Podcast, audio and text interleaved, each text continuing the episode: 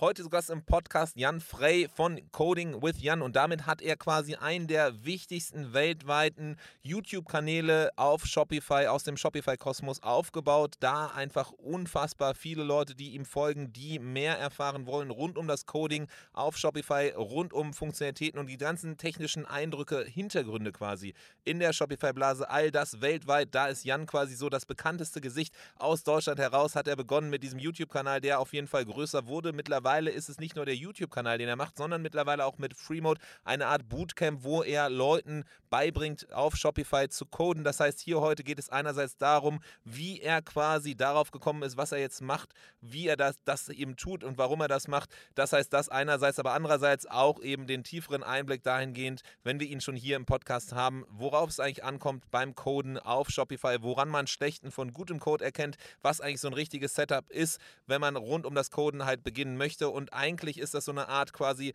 Herantasten für Nicht-Programmiererinnen und Programmierer an das Thema, um ein besseres Verständnis zu haben. Also auch für E-Commerce-Managerinnen und Manager. Ein sehr gutes Thema. Alle Leute, die mit äh, Shopify hantieren und vielleicht auch ab und zu mit Agenturen oder anderen Programmierern zusammenarbeiten, heißt hier einfach eine Annäherung dahingehend, eine Brille darauf oder eine Perspektive auf das Thema Programmieren, Coding und worauf es ankommt. Das heißt, hier auf jeden Fall jetzt viel Spaß mit dieser Folge. Der Merchant Inspiration Podcast. Insights und Interviews mit den wichtigsten Leuten der deutschsprachigen Shopify-Community. Mit Adrian Piekser. Ein Tool, was quasi ja Existenzen gerettet hat, klingt vielleicht dramatisch, ist aber glaube ich sehr sehr wohl berechtigt so zu sagen, ist Tracify, denn es ist ein Tool, was es dir ermöglicht, Performance Marketing zu schalten und zwar auf profitabler Art und Weise und das trotz iOS-Tracking-Issues und auch dem Ganzen, was im letzten Jahr ja das Leben einem schwer gemacht hat. Brands, die auf Performance-Marketing gebaut haben, mussten von einem Tag auf den anderen auf einmal gucken, wo sie bleiben und Tracify ist da, um Abhilfe zu schaffen. Brands wie zum Beispiel Sushi Bikes oder Rosenthal Organic Stay Cold Apparel, aber auch viel, viel mehr nutzen jetzt seitdem auf Tracify und können wieder profitabel Ads skalieren. Sie haben auf jeden Fall einiges getan, dass Shopify-Händlerinnen und Händler hier erfolgreich wieder Marketing schalten können. Wenn du mehr dazu erfahren möchtest, wenn du wissen möchtest, wie eigentlich Tracify funktioniert und ob das Ganze auch Sinn macht, bei dir zu nutzen, dann schau doch mal vorbei unter merchantinspiration.com slash Tracify. Das ist T-R-A-C-I-F Y und du wirst auf jeden Fall mehr Informationen zum Tool finden, plus auch äh, ein spezielles Angebot exklusiv hier für alle Zuhörerinnen und Zuhörer des Merch Inspiration Podcast. Willkommen zu einer neuen Ausgabe des Merch Inspiration Podcasts. Ich freue mich riesig hier Roman, du bist ja quasi schon Stammgast, ne? Anders kann man das wirklich nicht bezeichnen. Ich wüsste nicht, wie viele äh, Folgen du schon hier bei uns warst, ob da überhaupt eine Hand noch für ausreicht oder ob man da wirklich schon quasi zwei Hände für braucht. Auf jeden Fall sehr, sehr viel und natürlich die großartigsten Folgen, die wir in unserer Geschichte des Merchant Inspiration Podcasts hatten, hatten wir natürlich immer mit dir. Dein Wissen, deine Expertise, deine Sichtweise auf die Themen Shopify, wo geht's lang, was sind eigentlich deine Sichtweisen auf die Updates, äh, Funktionalitäten und Co. Davon haben wir lange nichts mehr tatsächlich gehabt. Aber deswegen freue ich mich umso mehr, dich jetzt wieder hier zu haben, dass wir das auf jeden Fall ändern können, dass wir wieder deine Sichtweise auf die Funktionalitäten Shopify Editions, all das, was bei Shopify funktioniert oder auch irgendwie passiert, davon auf jeden Fall mehr zu hören. In dem Sinne, willkommen im Podcast. Hallo Adrian.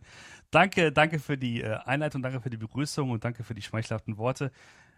Ja, lass uns äh, loslegen. Ich bin, bin, äh, bin, äh, bin gespannt. Ich bin freue mich hier zu sein und äh, lass uns gerne einsteigen in die Themen. Gibt, glaube ich, viel zu erzählen, viel zu berichten. Es ist in der Tat seit unserem letzten Gespräch glaube ich. Es ist echt eine Menge passiert. Ich weiß gar nicht mehr genau, wie lange es her ist, aber ein Jahr locker. Seitdem ist auf jeden Fall bei Shopify hm. viel passiert. Es sind viele neue Features gekommen und genau darum soll es gehen. Wir wollen tiefer reingehen, nochmal im Detail, verschiedenste Features, das, was quasi an Updates gelauncht wurde und das, was quasi so gerade an Prozessen angeschoben wurde bei Shopify, das mal näher drauf zu gucken und auch mal deine Sichtweise zu haben. Denn so, wenn jemand dich tatsächlich noch nicht kennen sollte, du bist ja quasi jetzt mittlerweile nicht nur ein Urgestein von E-Commerce, sondern quasi auch schon fast ein Urgestein von Shopify, ne? Oder wer bist du, was machst du, wenn man das in ein paar Worten versuchen oder ein paar Sätzen versucht zusammenzufassen? Okay, das ist ein guter Punkt. Es ist in der Tat so, ich bin jetzt fast seit vier Jahren bei Shopify. Ich habe im Januar 2020 angefangen und äh, meine aktuelle Rolle ähm, lautet Enterprise Architect. Ich bin im globalen Team ähm, und ich sorge mit meinen Kolleginnen dafür, dass, dass Partneragenturen vor allen Dingen besser verstehen, äh, wie Shopify funktioniert, was man mit Shopify bauen kann. Also äh, das sieht äh, tatsächlich im tagtäglichen Business so aus, dass ich äh, entweder in Online-Meetings bin oder tatsächlich rumreise in Europa vor allen Dingen und mich da hinstelle oder hinsetze äh, bei, bei Agenturen und über Dinge rede, wie zum Beispiel, äh, wie baut man Themes, äh, wie, wie baut man irgendwie ein Headless Frontend oder ne, wie läuft unser Checkout, diese ganzen Sachen.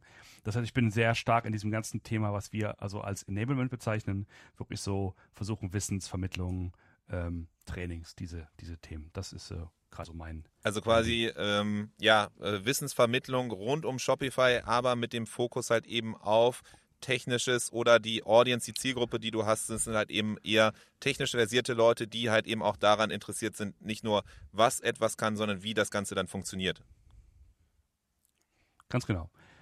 Richtig, also ich, ich sage immer so dieses, dieses, oder nutze immer diese, diese Metapher, ne? wir haben ja quasi das Produkt und die ganzen Produktteams, die die Teile des Produkts entwickeln. Das ist ja die, die eine Facette, dass halt, dass wir sagen, wir haben ein Produkt wie, sagen wir mal, ähm, äh, Headless oder ein Produkt wie B2B. Und dann geht es ja darum zu sagen, okay, das sind die ganzen Sachen, das sind die ganzen Zutaten und wie kann man jetzt daraus äh, Gerichte zaubern? Wie kann man daraus äh, Kuchen backen? Ne? Und das ist sozusagen unsere Aufgabe, diese Rezepte äh, den Leuten zu erklären und zu sagen, okay, nehmt diese Einzelteile und ihr könnt halt einen richtig coolen Checkout bauen oder eine coole PDP bauen oder sowas. Ne? Das ist so äh, die Hauptaufgabe. Mega gut. Das heißt, da könnte ich mir keinen besseren vorstellen, gleich dann in diese technischen Features reinzugehen, darüber zu sprechen, um mal ein bisschen quasi ja ins Kochen zu kommen und zu verstehen, was für Zutaten wir in Zukunft dann für unseren Online-Shop eben berücksichtigen sollten, damit wir da ein wundervolles Gericht zaubern können. Bevor wir dann reingehen in diese technischen Sachen, ich würde ganz gerne einfach mit dir mal Stück für Stück durch diese technischen Sachen durchgehen gleich und mal ein bisschen mehr in Austausch kommen können. Das heißt, heute hier im Podcast wirklich viel rund um das Thema Shopify, Shopify-Funktionalitäten, Updates, Shopify Editions und, und, und. Ganz kurz vorher noch ja. quasi eine bisschen persönlichere Sache. Ähm, so äh, laut Bo Börse läuft es ja bei Shopify jüngst super. Es wurden neueste Zahlen äh, angekündigt. So äh, Umsätze gehen rauf, Kosten, vor allem dank eben eingesparter Personalkosten, sind runtergegangen. Heißt ein Traum für alle Anleger für die Börse. Ich weiß, du darfst keine Börsenkommentare machen, aber tatsächlich einfach so, wie fühlt sich das eigentlich aber für eine Person dahinter an, die quasi davon betroffen ist, weil sie eben auf einmal, es, es, es, es war ja auch in den News, viele Leute gehen, das Team wird kleiner, äh, Kosten mussten eingespart werden, die anderen müssen quasi die Aufgaben auffangen von den anderen. Wie fühlt es sich eigentlich für dich an, so jetzt äh, da noch äh, dabei zu sein? Macht sich das irgendwie bemerkbar im Alltag? Ist eigentlich so das Gleiche oder, oder wie, wie ist so deine, deine persönliche Wahrnehmung? Ähm, okay, zum, zum, zum, zum Kontext ist ja so, dass wir im Mai gab es eine große Entlassungswelle. Ich glaube, wir haben 10 Prozent der Leute entlassen, soviel ich weiß. Äh, und zwar äh, durch die Bank in allen Ländern, in allen Regionen, auch in, in allen ähm, Bereichen. Also da waren EntwicklerInnen genauso dabei wie Marketingleute. Ne? Das ging also durch die Bank. Und man kann sich halt vorstellen, wenn das halt so passiert, äh, da schaut man, ähm, dann ist man ziemlich geschockt, man, wenn man sozusagen nicht dabei ist und dann weitermachen darf, dann hat man zumindest das Problem, dass man sieht, oh Mensch, die ganzen Leute, die ganzen Freunde und Bekannten, die man hatte, ähm, sind auf einmal nicht mehr da. Und das ist natürlich emotional enorm aufwühlend und frustrierend. Gerade wenn, äh, wenn man, sagen wir mal, an einem Projekt zusammengearbeitet hat und dann auf einmal die Personen nicht mehr da sind. Also das, das kann man sich vorstellen, dass, ähm, das äh, macht keinen glücklich und da gibt es bis, bis heute auch so Schicksale, wo man denkt, so Mist, ey, das ist wirklich blöd gelaufen, die Person, das ist wirklich schade. Ähm, und da kann man halt nur versuchen, im Hintergrund ähm, zu unterstützen und, und, und, äh, und zu helfen. Der Grund für diese, diese Entlastungswelle war in der Tat kommuniziert, wir müssen unser Unternehmen schlanker aufstellen für die Zukunft. Und was wir jetzt in der Börse gesehen haben, ist, dass das tatsächlich in dem Fall auch hingehauen hat. Also man, die Börse gutiert sozusagen ähm, diesen Move. Wir sehen halt, dass die Zahlen nach oben gehen. Und das heißt, du hast ein bisschen lachendes, weines Auge. Ne? Das Weineauge ist halt nach wie vor, du denkst ja, oh Mist, ey, ähm, die armen Leute, die gegangen sind. Oder du denkst auch ganz offen, ja, möglicherweise bin ich auch der Nächste, kann ja auch sein. Ähm, aber das, das, das lachende Auge sagt halt, anscheinend klappt die Strategie, anscheinend sind wir im Markt stark und es geht nach vorne. Und damit verbunden sind einfach auch interessante Aufgaben. Also wenn ich so meinen Job sehe, wenn es nicht so wäre, dass wir beispielsweise nicht glauben würden, dass das Partnernetzwerk massiv wichtig ist für unser Business, dann würde man mich nicht rumreisen lassen, um bei Partnern irgendwie in, ähm, in Finnland äh, was über unsere Technik zu erzählen. Ne? Das heißt, das ist das, das lachende Auge. Ähm, und, und so gehe ich sozusagen durch meinen Alltag. Ne? Also quasi, du denkst immer drüber nach so, ah Mist, was, was könnte passieren, was ist mit den armen Leuten, die gegangen worden sind und aber auch, ey, ist doch eigentlich eine ganz gute Zeit bei Shopify zu sein. Also das ist, glaube ich, so ein bisschen die Zusammenfassung dessen, was ich so gerade ja, fühle. Okay, mega spannend. Natürlich, äh, so, so ein Pauschalurteil ist auch natürlich schwierig, aber auf jeden Fall wichtig im Alltag, die Aufgaben, die du machst, die machen nach wie vor Spaß und da gibt es auf jeden Fall noch vieles, was sich eben bewegt, vielleicht sogar noch schneller bewegt als vorher, noch mehr Dampf drauf ist. Ähm, deswegen lass uns da mal reingehen in eben genau solche Sachen, die da eben äh, äh, gerade in the making sind oder schon waren, publiziert wurden oder auch gerade so ein Prozess angeschoben wurde. Ich habe mir hier so einen so so ein Notizzettel quasi gemacht mit verschiedensten Sachen, mhm. ähm, die auch hier ab und an tatsächlich schon mal im Podcast auch besprochen wurden. Äh, wir hatten quasi in der Folge davor auch den Jan äh, von äh, Coding with Jan dabei, der auch so zwar so ein bisschen gesagt hat, was seine Lieblingsfeatures quasi waren. Ähm, so eine Sache, die wir da gesagt hatten, quasi die ganz quasi frisch und neu in dem Sinne ist, die grundlegend ja nochmal äh, ja, Veränderungen mit sich bringt, ist quasi der Shopify Checkout und die Extensions da. Wie siehst du das? Ja. Also, aus technischer Warte absolut die richtige Maßnahme. Was da so passiert ist, dass wir den Checkout der ist ja nun sozusagen unser, unser, ich will nicht sagen goldener Esel, aber damit verdienen wir unser, unser Geld und die, und die ganzen Merchants ja auch. Ähm, das heißt, wir haben immer sozusagen die Herausforderung, dass das Ding halt stabil sein muss. Aber natürlich wissen wir auch, das Ding muss erweiterbar sein, weil ähm, äh, Use Cases im E-Commerce werden komplexer, wir haben internationale äh, ähm, äh, äh, Szenarien. Das heißt, es muss die Möglichkeit geben, dass Partner und Merchants da was tun können. Ähm, was wir jetzt gebaut haben, ist diese Extensions. Das heißt, äh, wir bauen also quasi immer mehr sozusagen Platzhalter in den Checkout, damit ähm, Unternehmen eigene Funktionen reinbauen können. Und das löst halt diese alte Checkout.liquid ab, ähm, äh, mit denen man früher ähm, den Checkout ähm, modifizieren konnte. Das führt dazu, das kann man nicht anders sagen, das führt zu sehr viel Zähneknirschen, weil äh, weil es ein enormer Aufwand ist, äh, teilweise, weil teilweise sehr komplexe Aufgaben erfüllt werden müssen und ganz offen auch manchmal, manchmal der, der, äh, der, wir noch gar nicht so weit sind mit unserem Checkout. Ne? Äh, das heißt, in Funktionen, die, die sich Partner ausgedacht haben, in die Liquid reingebaut haben, die wir so in der Form Stand jetzt noch gar nicht abbilden können.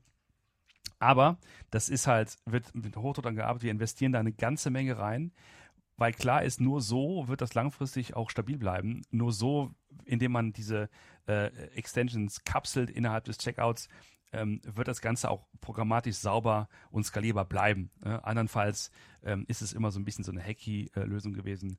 Und jetzt wird es halt sauber und, und zukunftssicher. Äh, okay, das heißt so der Grundantrieb tatsächlich, warum überhaupt der Checkout angefasst wird, ist so dieser Stabilitätsaspekt.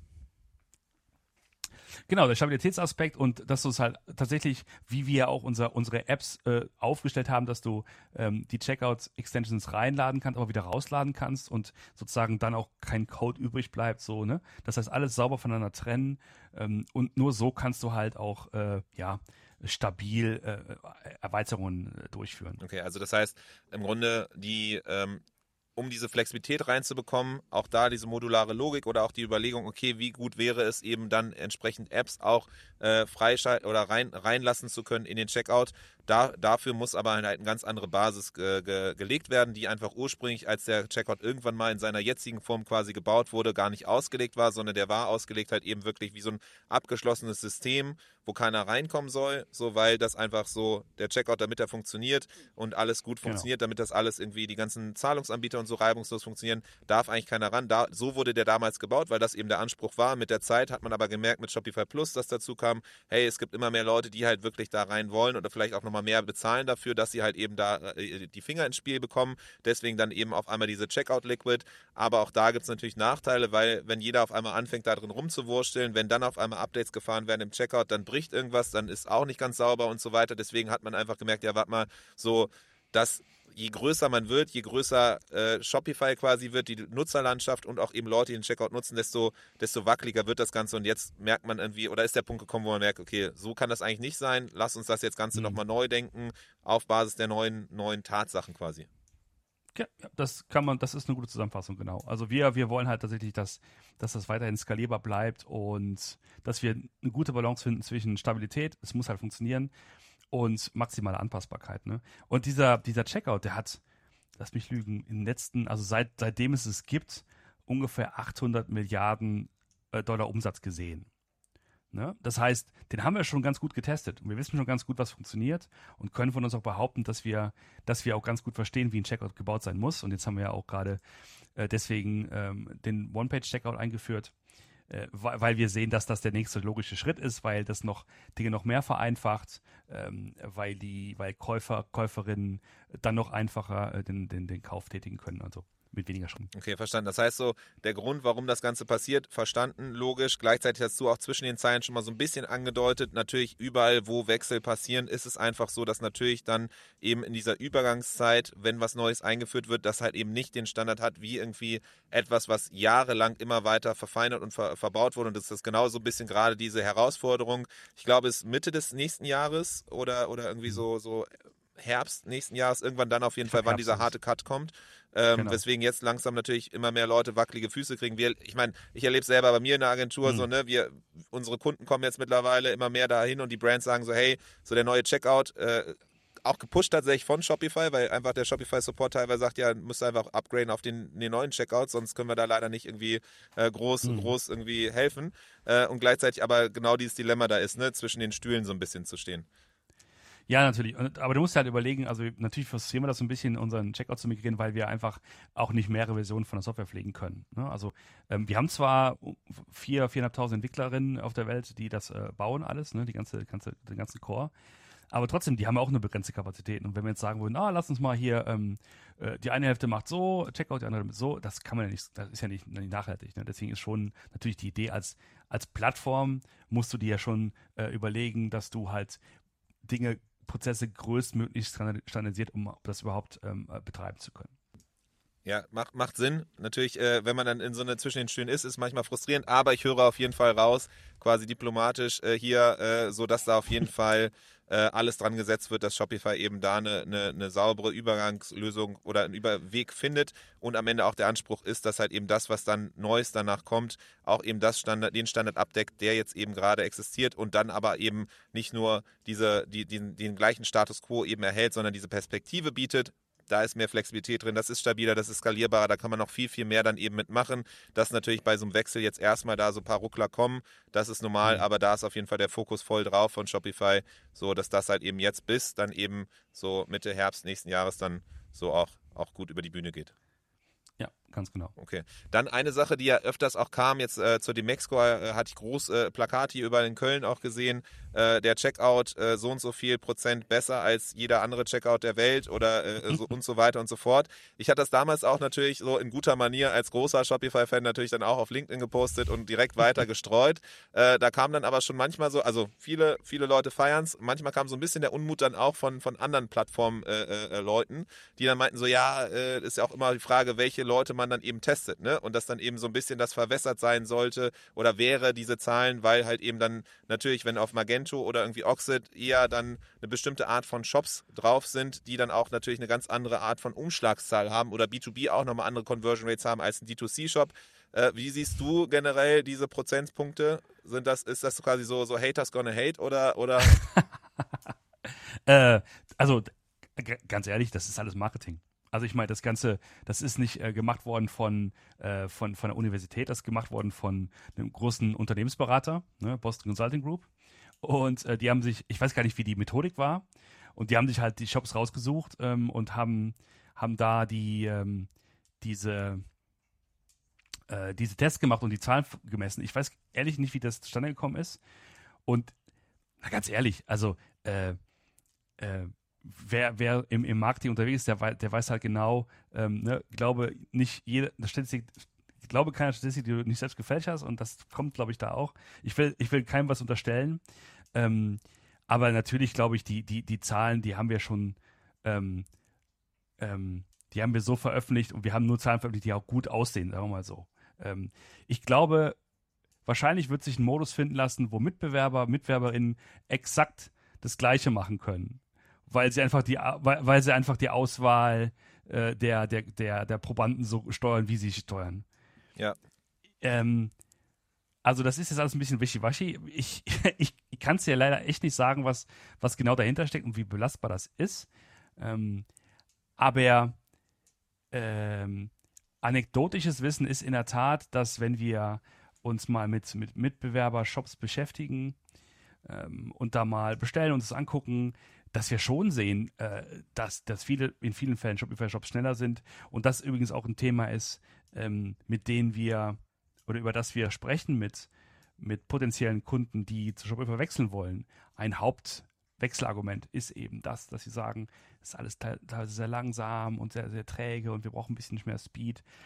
Also das ist nicht so aus der, aus der, aus der Luft gegriffen, aber ob es, jetzt 36 Prozent sind oder, oder 32 Prozent, ich glaube, da, da ist Papier auch ein bisschen geduldig. sehr gut, sehr gut, sehr gut. Aber ich meine immerhin so, ne, äh, so gefühlt auf jeden Fall ist der Checkout von Shopify auf jeden Fall, da können wir uns drauf einigen, glaube ich, hm. gut. ja, ja, richtig, genau, ist gut.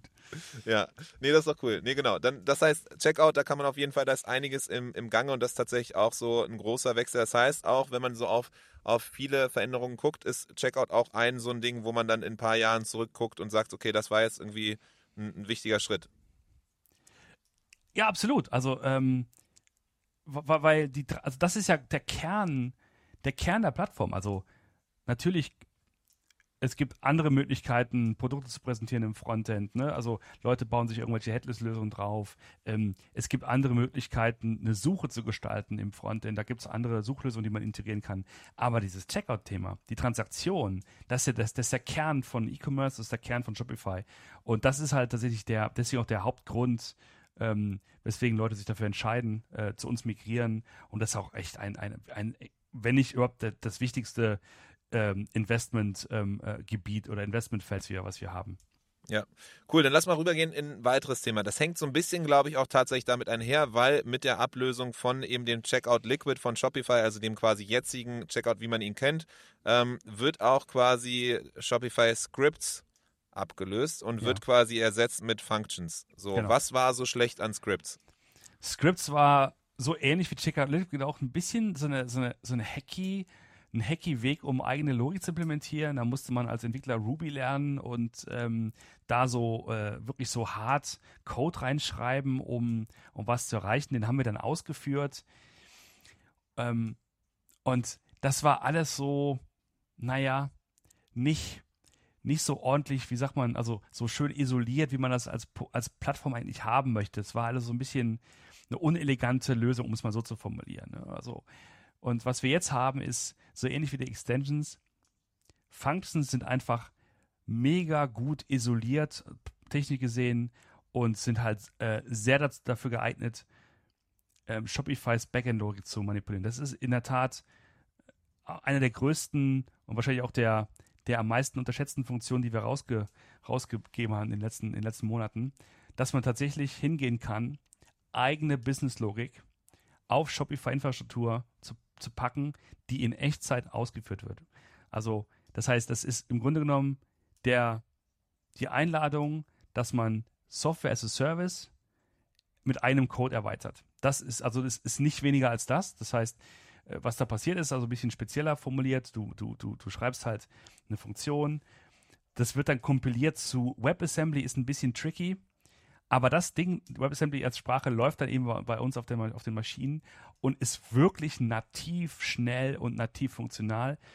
Und das heißt, perspektivisch gesehen, wenn wir immer mehr diese Functions aus, ausrollen, mehr APIs bereitstellen, sodass du wirklich jeden Bereich von, von Shopify, jeden Backend-Bereich wirst halt manipulieren können. Das heißt, ähm, Admin-Bereich beispielsweise, ne? Also eigentlich die, alle Dinge, die man, die man, die man anpassen muss, wo man sehr spezielle Lösungen braucht, kann man halt mit Functions abdecken. Und das ist wirklich eine sehr, sehr mächtige, mächtige neue Welt, die sich da auftut. Und das ist wirklich, glaube ich, sehr, sehr, es ist wert, sich damit zu beschäftigen und ähm, sich das mal zu schauen.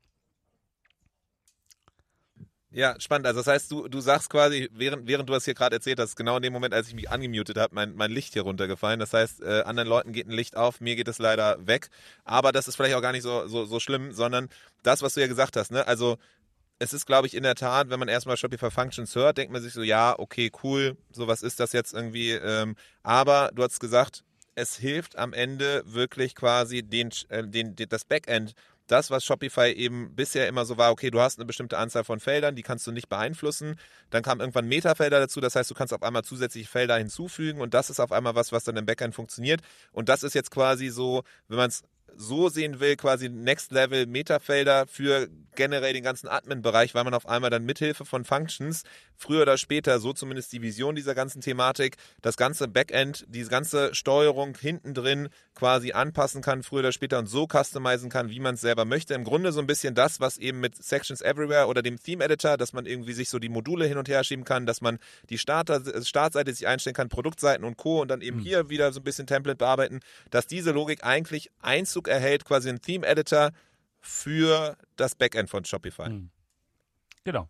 Also für das Backend, aber jetzt nicht eben so, also nicht sozusagen Backend bezogen auf, auf, das, auf den Admin. Also klar, da wird man es halt sehen, aber ich meine eher so grundlegend Backend, also grundlegend Hintergrundprozesse. Ne? Also wie, wie Daten verarbeitet werden, wie, äh, ne, wie, wie Prozesse ablaufen. Das ist in der Tat, äh, was man halt manipulieren kann. Und das ist halt sehr, sehr mächtig, geht weit über das hinaus, was man aktuell äh, mit der Plattform machen kann. Und jetzt aktuell ist ja erstmal so, und deswegen wird es vielleicht so ein bisschen unterschätzt, Functions wurde ja erstmal quasi eingeführt für, äh, ich glaube, Rabattierungen genau, von genau. Produkten, Rabattcodes und Co. Genau. Heißt, deswegen wirkt es jetzt erstmal von der Art und Weise der Funktionalität, wenn man jetzt reingeht und sagt, okay, ich möchte jetzt gerne Functions, äh, Functions nutzen, als Händlerin oder Händler sagt man sich so, ja cool, so Rabatte, da habe ich ja eh jetzt schon gerade Rabattcodes oder automatische Rabatte, die ich irgendwie anwenden kann. Ich habe Scripts, so warum brauche ich jetzt das? Aber das ist halt eben so der erste Schritt. Irgendwo muss man anfangen aber es ist halt eben auch nur der erste Schritt und stückweise ist quasi die Vision, der Weg dahinter, wohin sich Shopify entwickelt, halt wirklich diese Flexibilität in den Funktionalitäten des Backends. Genau. Also wirklich so und ganz, ganz grundlegend, wie schaffen wir es, dass wir, dass wir eine Software-as-a-Service-Plattform bleiben, aber halt Partnern und, und, und Händlerinnen die maximale Freiheit geben, ihre ganz, ganz eigenen Use Cases da, da abzubilden. Und, und warum braucht es das?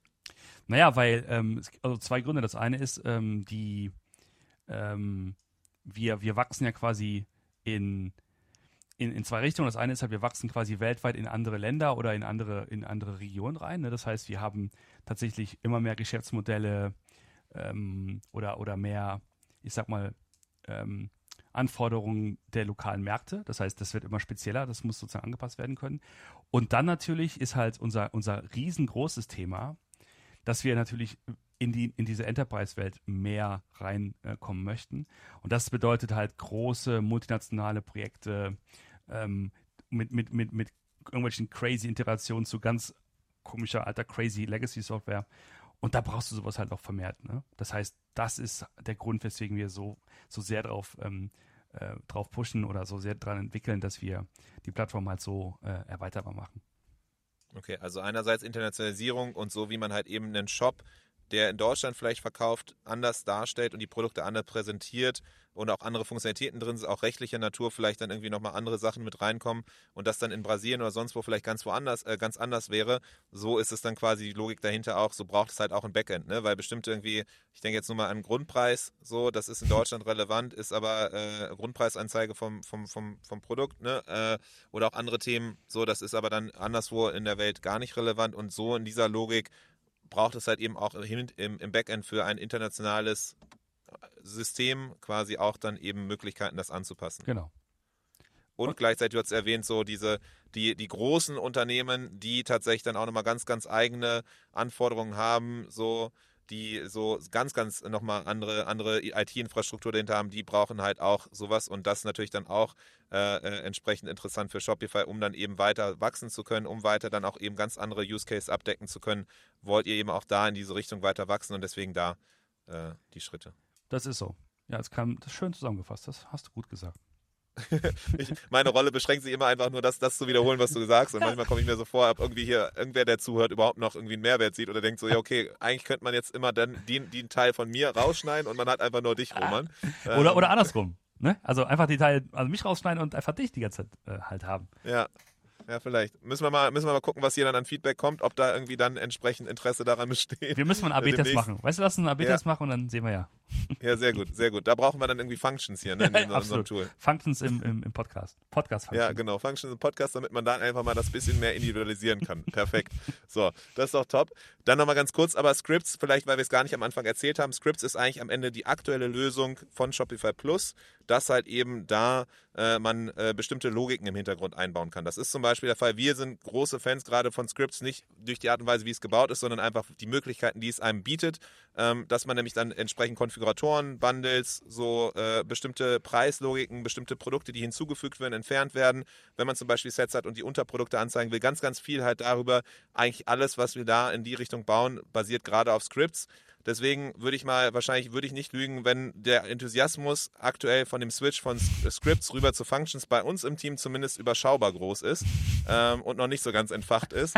Aber ähm, ja, so. Ja, wir muten euch da auch eine Menge zu.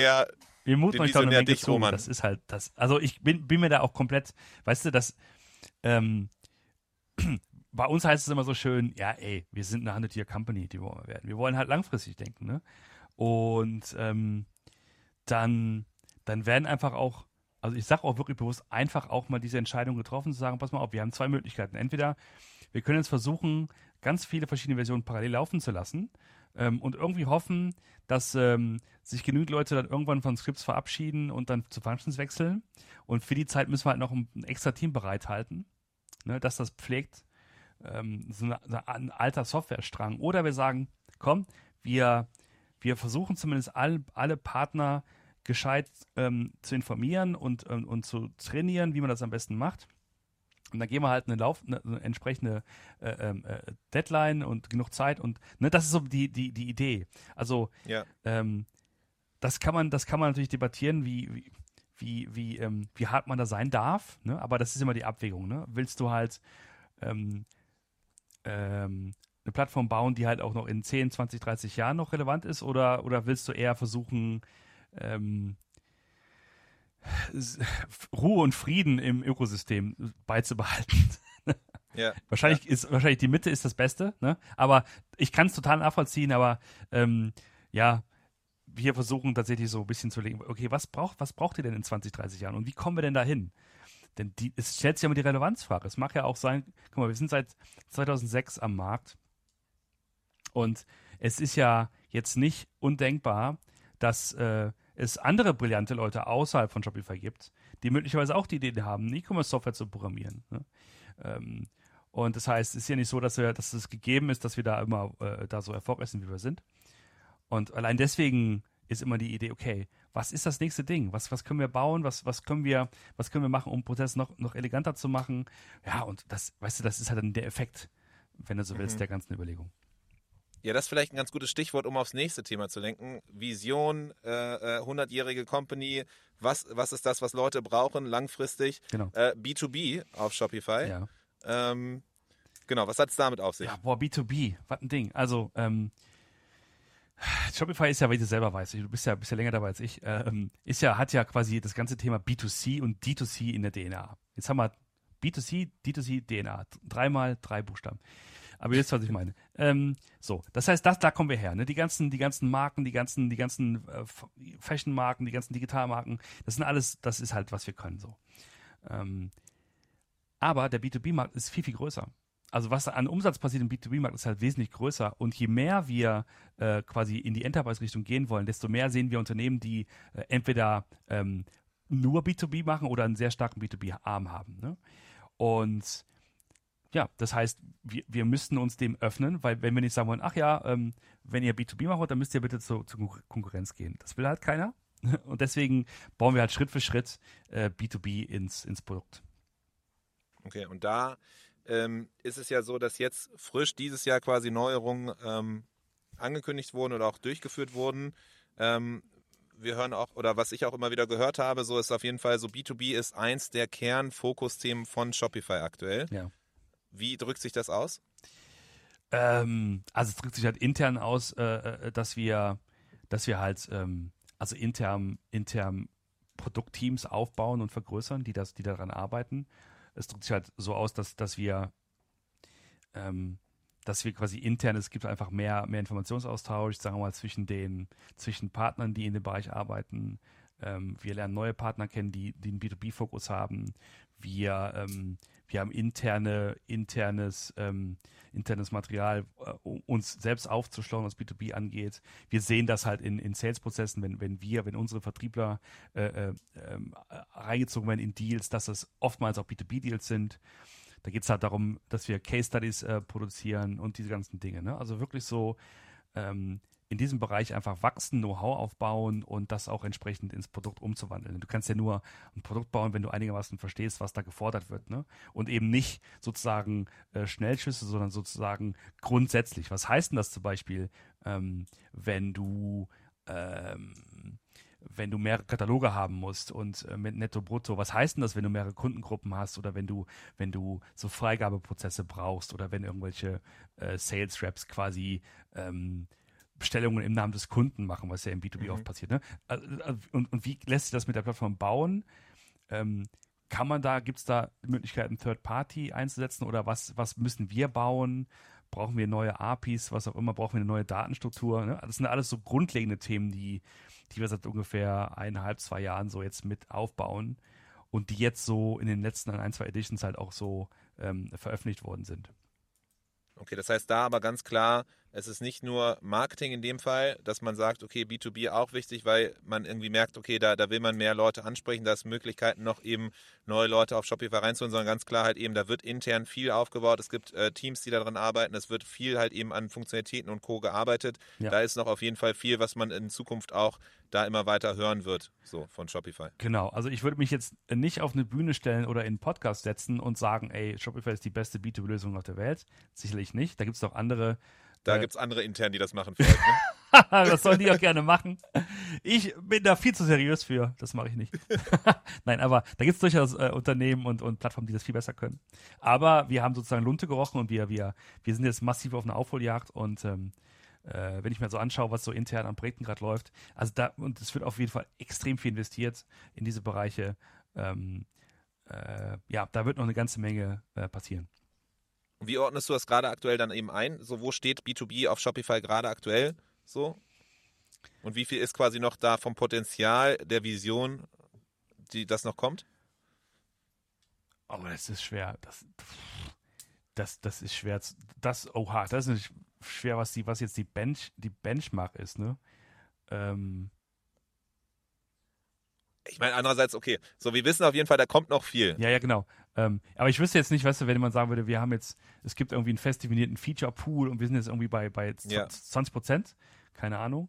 Ähm, ich will auch nicht sagen, wir sind jetzt x Monate hinterher, das klingt auch doof.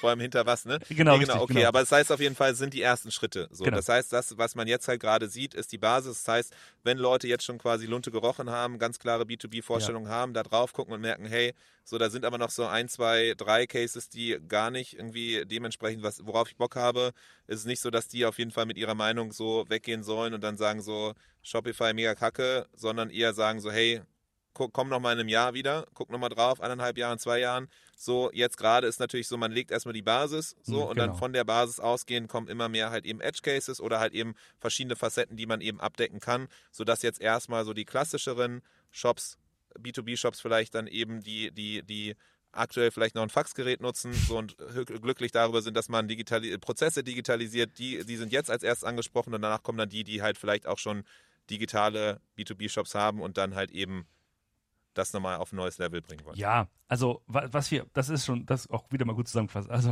äh, was wir, was wir, die Message, die wir dir versuchen ähm, äh, zu, zu, streuen, ist halt der Grund, warum es Editions gibt, also zweimal im Jahr, ist, dass wir sagen können, wir, ähm, wir wollen in jedem Bereich signifikant was Neues shippen und wir haben massiven Fokus auf B2B. Wir investieren über eine Milliarde oder haben schon ähm, über eine Milliarde äh, US-Dollar investiert in diesem Jahr, was äh, RD, also Forschung angeht. Ähm, wir haben halt einfach einen massiven Output. Das ist also einer der Gründe, weswegen ich glaube, dass wir, dass wir auch längerfristig am Markt bleiben werden, ist irgendwie, weil wir es irgendwie schaffen, regelmäßig äh, Features raus, raus, rauszuhauen. Und ähm, deswegen bin ich auch sehr zuversichtlich, dass wir, dass wir auch schnell aufschließen zu den, auch den, den Hardcore B2B-Plattformen, weil wir da einfach ja. äh, sehen, dass wir da auch investieren müssen. Okay, top. Ganz kurz vielleicht Zwischenschub, äh, Fulfillment bei Shopify, was ist da deine Meinung zu? Oder was, was war da? Das ist quasi, äh, war ein Versuch, groß angekündigt und dann aber auch gemerkt, okay, so wie es gedacht wurde, das ging nicht auf. Total. Also da kann ich echt offen sagen, da haben wir, da haben wir, haben, hat unser Team, ähm, oder die, mit denen ich arbeite, total wenig mitbekommen, weil das einfach ein ganz, ganz separater, abgeteilter äh, äh, Teil von Shopify war. Das war äh, hatten auch eigene Slack-Channels und eine, eine, eine Formate. Man hat sich nie, man ist sich nie über den Weg gelaufen, man hat sich, man hat nie irgendwie gemeinsame Projekte gehabt. Das wurde halt so gemacht. Wir haben ja da diese, dieses eine Unternehmen akquiriert und dann auch wieder verkauft. Ja. Ähm, ja, äh, ich, ich glaube, ich kann dazu nicht viel mehr sagen als das, was Tobi meinte, von wegen, ja, wir haben halt gesagt, so, wir müssen uns quasi breiter aufstellen, aber es zeigt sich halt doch, ähm, dass wir uns auf eine Dinge konzentrieren müssen, die wir am besten können. Das ist halt das Commerce und das Fulfillment ist eben, er sagte, er sagte, glaube ich, so, so Side, Side, Side, ähm, Side Game oder so. Ähm, das ist, wir haben uns einfach nicht so darauf konzentrieren können, wie wir das hätten machen müssen, sozusagen. Ne? Und deswegen ist die Idee jetzt wieder, okay, voller Fokus auf das Thema E-Commerce. Okay, verstanden. Dann lass uns da direkt weiter reingehen. Ein großes Thema, eigentlich gibt es eigentlich keine, keinen Ort, wo es nicht über KI geht, beziehungsweise AI muss man ja fast sagen, damit es nicht nur im deutschen Terminus bleibt, sondern AI, Intelligenz. Sidekick ist da die Antwort ja. von Shopify. Genau, Sidekick. Sidekick wird bald ausgerollt. Sidekick ist so die Grundidee, ähm, also zwei, zwei, zwei, zwei Ideen dahinter. Das eine ist, ähm, sich Informationen über den Zustand der Daten im Store zu holen, also dass man sagen kann, ähm, ich sehe gerade hier, äh, da gibt es einen, äh, Peak beim Verkauf von Produkt XY. Warum ist denn das so? Ne, dass man sozusagen äh, diese AI fragen kann und eine Antwort bekommt. Und das zweite ist, dass man tatsächlich aktiv Hilfe bekommt, weil man einfach sagen kann, bitte ähm, äh, kreiere einen neuen Discount für alle Produkte in dieser Kategorie, die teurer sind als 800 Euro. Und dann wird es gemacht. Das heißt, die, die Grundidee ist halt tatsächlich Arbeitserleichterung und Prozessoptimierung für, äh, für Leute, die mit dem, mit dem Backend arbeiten. Okay, das heißt, dass man da dann auch eben nicht mehr alles selber einstellen muss, sondern quasi durch dann Kommentar, also Aufgaben, die man schreibt, quasi das dann eben ausgeführt wird. Genau, genau. So, und dann Arbeit vereinfacht wird. Und dass man auch sozusagen proaktiv einfach auch Informationen bekommt, so ähm, was halt gerade im, im Store los ist. Das ist einfach so, ja, dass es eher so ein, ein Dialog wird mit, mit seinem eigenen Store, wenn man so will. Ähm, ja. Weil es ist einfach so, dass wenn man, wenn man, je nachdem, welche Aufgaben man hat, äh, das braucht schon Zeit, um irgendwelche Discounts zu machen. Und, und so wird es einfach für einen erledigt. Das ist die Grundidee. Ich habe jetzt noch jetzt keine neue sozusagen interne Demo gesehen, weiß nicht, was genau jetzt da passiert, aber äh, KI ist bei uns intern ein riesen, riesen Thema. Es gibt da viele interne ähm, äh, äh Kanäle. Tobi selbst ist ein riesen KI-Fan ähm, und äh, ja, da wird sehr viel gebaut, eigene Language Models gebaut und so weiter und so fort. Also wir nutzen das intern schon zur ähm, zur Informationsbeschaffung. Also wenn wir intern wissen wollen, wie tappen das so und so, unsere ganze Doku, unsere ganzen Help-Center-Docs sind alle da drin. Das heißt, es ist auch für uns äh, jetzt mittlerweile sehr viel einfacher geworden, Informationen rauszusuchen, um dann mit anderen, äh, anderen damit zu helfen. Okay, das heißt so, einerseits dann bei euch in den internen Prozessen abläufen, genau. wird KI auch immer weiter genutzt, eingebaut. Genau. Aber wenn man jetzt mal guckt, irgendwie für, für Brands, die dann eben auf Shopify sind, wenn dann ein Sidekick kommt und das genutzt wird, dann eben entsprechend soll vor allem da dann eben das helfen, äh, manuelle Prozesse, die halt einfach Einstellungen sind, die langwierig sind, aber nicht gerade großen Intellekt bedürfen, die halt eben abzu, äh, abzudecken damit äh, und dann eben auch so, so proaktive Tipps, Informationsbeschaffung, genau. wenn dann irgendwelche Drops oder irgendwelche ja, äh, Zahlen auf einmal irgendwie komischerweise mhm. nicht gut sind, dann eben, dass man darauf hingewiesen wird. Ganz genau, das ist das, das, äh, was dann kommt, was schon gibt, ist eben, wenn wir beim KI-Thema sind, kannst du natürlich schon äh, Produktbeschreibung und so Ganze generieren lassen ähm, anhand von ja. ein paar Stichworten. Das ist ja schon fast schon das kleine Einmal-Eins von KI, ne? dass das halt, dass man es machen kann. Ja. Das ist schon seit längerer Zeit drin. Aber ja, das ist also, wir werden immer noch mehr. Ich glaube, wir kratzen so ein bisschen an der Oberfläche, was man, von dem, was man mit KI machen kann.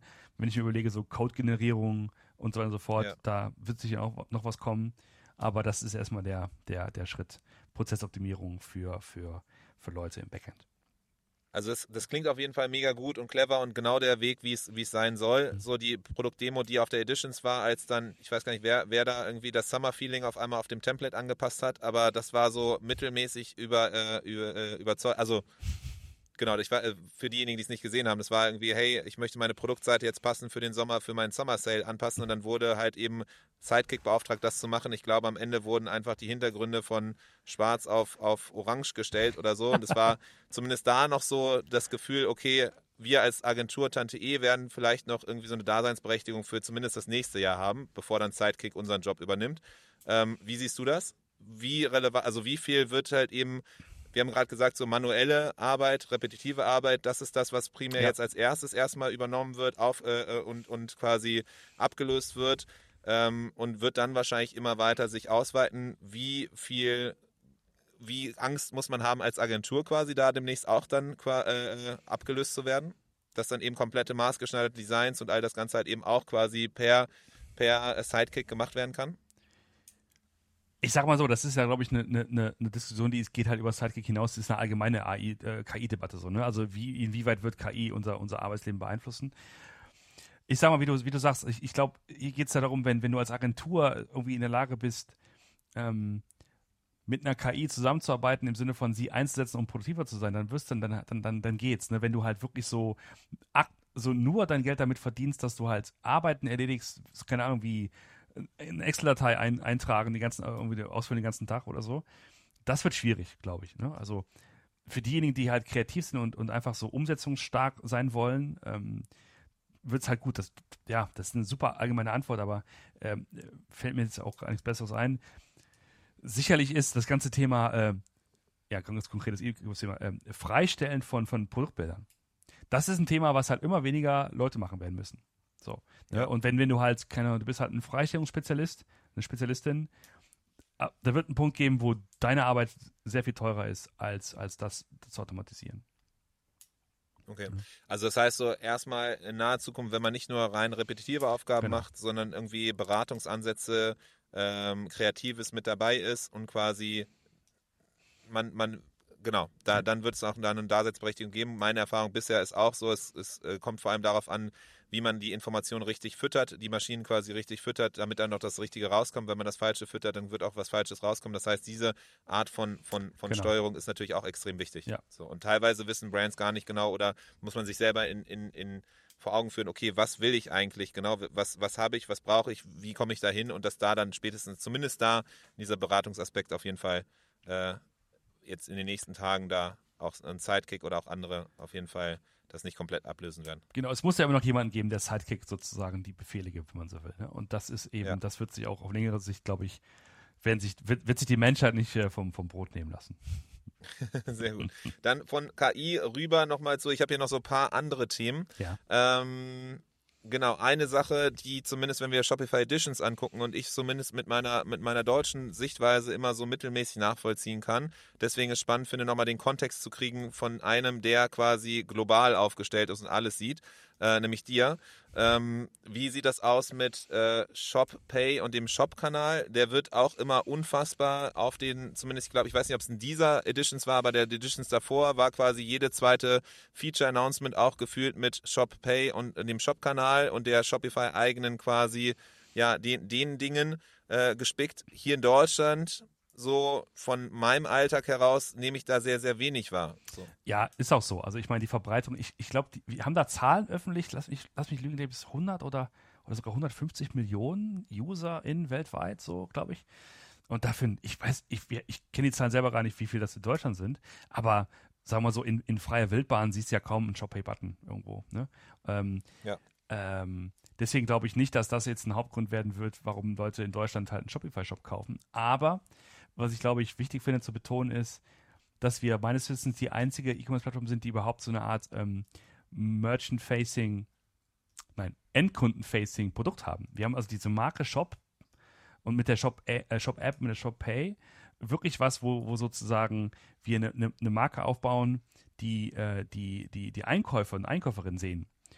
Und darin liegt ein Wert an sich. Und das ist halt alles so eine Frage der, ähm, der, der, der Skaleneffekte, wenn irgendwann mal so ein, so ein Punkt erreicht ist, wo, wo auch mehr Leute hier in Europa dieses ähm, nachfragen oder, oder Merchants das anbieten, dann werden wir es auch mehr sehen. Aber unser Pitch ist halt, wenn, wenn unser Ziel ist, das Thema Transaktion so fluffig und, und einfach wie möglich zu machen, dann sehen wir halt auch in den Zahlen, dass halt, wenn dieser Button da ist, ähm, die Konversionsrate halt tierisch steigt. Und zwar nicht nur, wenn man diesen Button klickt und das nutzt, sondern wenn der Button einfach nur da ist. Also wir haben Zahlen, die zeigen, dass wenn dieser Button da ist, dass man. Äh, Zahlen so, aus den USA. Zahlen aus, richtig, aus den, aus den USA. Das, ja. ist, das ist immer wieder so ein bisschen so die Einschränkung. Jetzt, also äh, Fußnote aus den USA. Ähm, ja. ähm, dass dann halt sozusagen mehr Konversion passiert. Ähm, aber du, also du, die Beobachtung ist vollkommen korrekt. Ich, ich glaube nicht, dass das halt im nächsten, im nächsten, im nächsten halben Jahr oder so, keine Ahnung, äh, oder im nächsten Jahr hier massiv hier erfolgreich sein wird. Aber es ist halt die große Wette, dass wir sagen, Shopify ist kein Marktplatz, wir machen keinen Marktplatz. Das ist aber diese ShopPay, also diese App, diese Shop-App, ähm, ist so das, das, das nächste, wo, was wir sozusagen in Richtung Marktplatz machen. Quasi ja. nicht irgendwie Amazon kopieren, immer noch so die Identität der, der, der, der Shops beibehalten, aber doch das Thema Auffindbarkeit von Produkten stärken ähm, über die ganzen Stores hinaus, die wir, die wir so haben. Und der Gedanke dahinter ist ja auch so diese Stärke, diese Marktmacht, die ja quasi im Hintergrund besteht, die aber nach außen nicht sichtbar ist, wie viele Shops quasi dann eben oder wie viele Leute, Menschen weltweit mittlerweile auf Shopify aktiv sind und in Shopify-Shops kaufen, ohne es quasi zu wissen, das nach vorne zu, zu bringen durch eben dann den Payment-Anbieter ShopPay und auch eben diese App, äh, wo dann verschiedenste Produkte gelistet sind man die kaufen kann von verschiedensten Shopify-Shops, nämlich in dieser Shop-App. Das war ja damals auch quasi, so wurde auch gefeiert, als die große Zäsur, der große Wurf von Shopify, der große quasi, die Kriegserklärung an, an Amazon und jetzt wird auf einmal ein neues Level erhoben. Ähm, wenn damals war quasi auch viel Fokus da drauf, ist der Fokus gleich geblieben oder hat man da zumindest gemerkt, ja, okay, so man hat es angetestet, Resonanz so war okay, aber jetzt nicht so voller Fokus oder nach wie vor voller Fokus drauf? Also es gibt ein eigenes Team, es gibt einen eigenen VP, der, der das nichts anderes macht. Also ich weiß nicht, wie viele Leute daran arbeiten, also ja, aber natürlich, also die haben auf jeden Fall den, den, den, den Fokus. Und das ist eine der ersten Slides, die wir bei irgendwelchen, äh, in irgendwelchen Earnings, Earnings Calls oder Investor Calls zeigen. Ne? Also ShopPay, dieses Leder-Ding, ist überall drauf. Mhm. Also von daher, das ist schon, das ist schon, schon wichtig, glaube ich. Okay, okay. Also Fokus ist drauf, wichtig ja. ist da. Ähm, so, jetzt ist natürlich die Zeit und rennt uns davon. Hydrogen, Oxygen hatten wir, glaube ich, in unseren letzten drei Gesprächen, die wir hatten, immer wieder thematisiert. Deswegen würde ich da das ein bisschen hinten anstellen. Wobei ich natürlich weiß, dass wahrscheinlich gerade für dich als großer Fan von Headless und Hydrogen und Oxygen da wahrscheinlich wieder Neues und Großartiges zu berichten ist. Eine Sache tatsächlich noch, weil es sehr viel immer mal wieder hier und da gehört wird, Shopify Components. Ja. So, wäre noch was, wo ich ganz gerne nochmal von dir deine Sichtweise drauf hören möchte. Denn es ist quasi, ja, es wurde quasi auch da angekündigt, so wie es früher nur Shopify gab, wurde dann irgendwann Shopify Plus angekündigt, um dann eben größere Marken anzusprechen, auf Shopify rüberzuholen, zu zeigen, dass hey, Shopify ist nicht nur für Dropshipper, für kleine, sondern auch für große Marken. Und jetzt quasi kommt auf einmal der nächste Wurf mit Shopify Components, wo du hast ja vorhin schon erwähnt, ihr wollt auch eben größere ansprechen, größere Corporates und dann eben mit Components die anzusprechen. Genau. Wie viel davon ist quasi neue Features und wie viel davon ist quasi Marketing?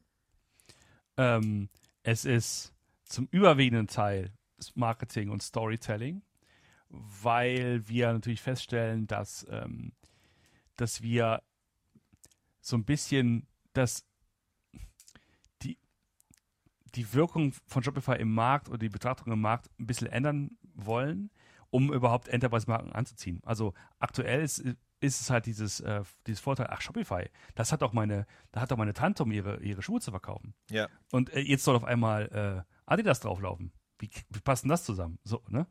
Das heißt, du, du brauchst als Marke auf jeden Fall, brauchst du halt äh, eine andere Art von, von ich sag mal, ähm, Branding, um ja. überhaupt da wahrgenommen zu werden.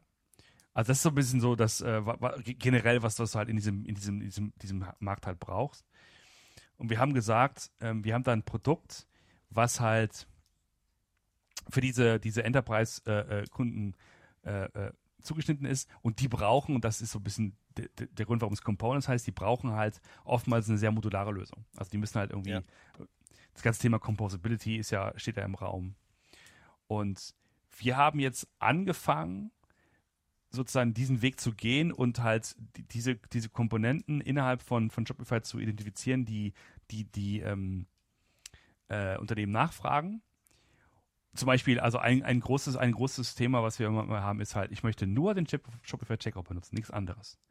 wenn das so ist, ist die Frage, wie macht man das? Ne? Und dann da, dazu gibt es eben halt mittlerweile neue Arten von Verträgen und von Pricings, die das halt reflektieren. Das heißt, ähm, da gibt es dann, das ist im Grunde genommen Sales, ein Sales-Thema, wo geschaut wird, okay, wenn ihr wirklich nur beispielsweise den Checkout haben wollt, dann gibt es entsprechende äh, eine andere, anderes Pricing und so. Aber der, der Fokus, es ist noch relativ jung und ist auch vor allen Dingen auch wieder mal USA, Nordamerika fokussiert. Das mhm. ist auch in, in, Deals, wir sehen das in Deals so ab, was weiß ich, ab, ab 500 Millionen Online-GMV zum Beispiel. Ne? Das, da wird es erstmal richtig interessant. Und das ist tatsächlich da, wo wir, äh, wo wir das, ähm, wo wir das halt positionieren. Aber sagen wir mal so, es ist noch nicht so, dass wir jetzt quasi damit jetzt komplett schon durch wären und alles schon bereit hätten. Ähm, das ist tatsächlich der Anfang von dieser Produktentwicklung. Wichtig war uns vor allen Dingen Anfang des Jahres, ähm, diesen Aufschlag zu machen und sagen, Leute, Shopify, yo, natürlich ist das für auch für eure Großmutter, aber es ist halt genauso gut für, für globale Unternehmen geeignet, weil wir mittlerweile auch äh, wissen, wie man ähm, so ein modulares System aufbaut. Ja. Okay, also es ist halt vor allem um dieser Wahrnehmung, Shopify ist für kleinere, selbst Shopify Plus ist für uns zu klein, weil das sind ja auch ganz andere Marken drauf, die 2C-Brands, die irgendwie nur ein paar Millionen machen. Genau. So, deswegen so Shopify Components aus der Marketing-Branding-Perspektive, die ja äh, da die richtigen Leute anzusprechen und so ein bisschen auch da äh, äh, ja noch genau, da kommen noch ein paar Sachen dazu, dann irgendwie Services, mhm. Components und so weiter, mhm. natürlich dann irgendwie Komponenten, die man dann zuholt und wie wählt man diese Komponenten aus und die Ansprache und Co. und Betreuung. Aber so grob ist das quasi ein Schritt einfach dahingehend nochmal auf andere Art und Weise die Bedürfnisse eben im Markt richtig anzusprechen von diesen größeren Leuten. Genau, so ist es. Cool. Alright. So, das heißt, hier wieder äh, ganz, ganz viel Verschiedenstes mit dir durchgelaufen, verschiedenste Punkte besprochen. Das ist doch Wahnsinn. Roman, äh, ich hoffe, dass auf jeden Fall das nächste Mal, wenn wir hier wieder zusammenkommen, äh, ist nicht so lange, äh, so lange Zeit wir verstreichen lassen, sondern dann direkt wieder auch reingehen, vielleicht auch schon nach der nächsten Editions. Wer weiß das? Äh, das werden wir nochmal danach dann sprechen, äh, gucken, wie wir da das auf jeden Fall hinkriegen. Ähm, ich freue mich auf jeden Fall riesig, Roman, dass du dir die Zeit genommen hast, hier in aller Tiefe reinzugehen in diese Themen und auch wirklich da dann deine deine Sichtweise, deine ehrliche Sichtweise, deine deutsche Perspektive aus Shopify aber herausgehend halt eben äh, mit uns mhm. geteilt hast. Deswegen Riesendank an dich und ich freue mich auf jeden Fall schon aufs nächste Mal. Sehr gerne, Adrian. Hat Spaß gemacht und äh, ja, bis zum nächsten Mal. Das war der Merchant Inspiration Podcast in dieser Woche. Wenn du es noch nicht getan hast, abonniere uns. Bis zum nächsten Mal.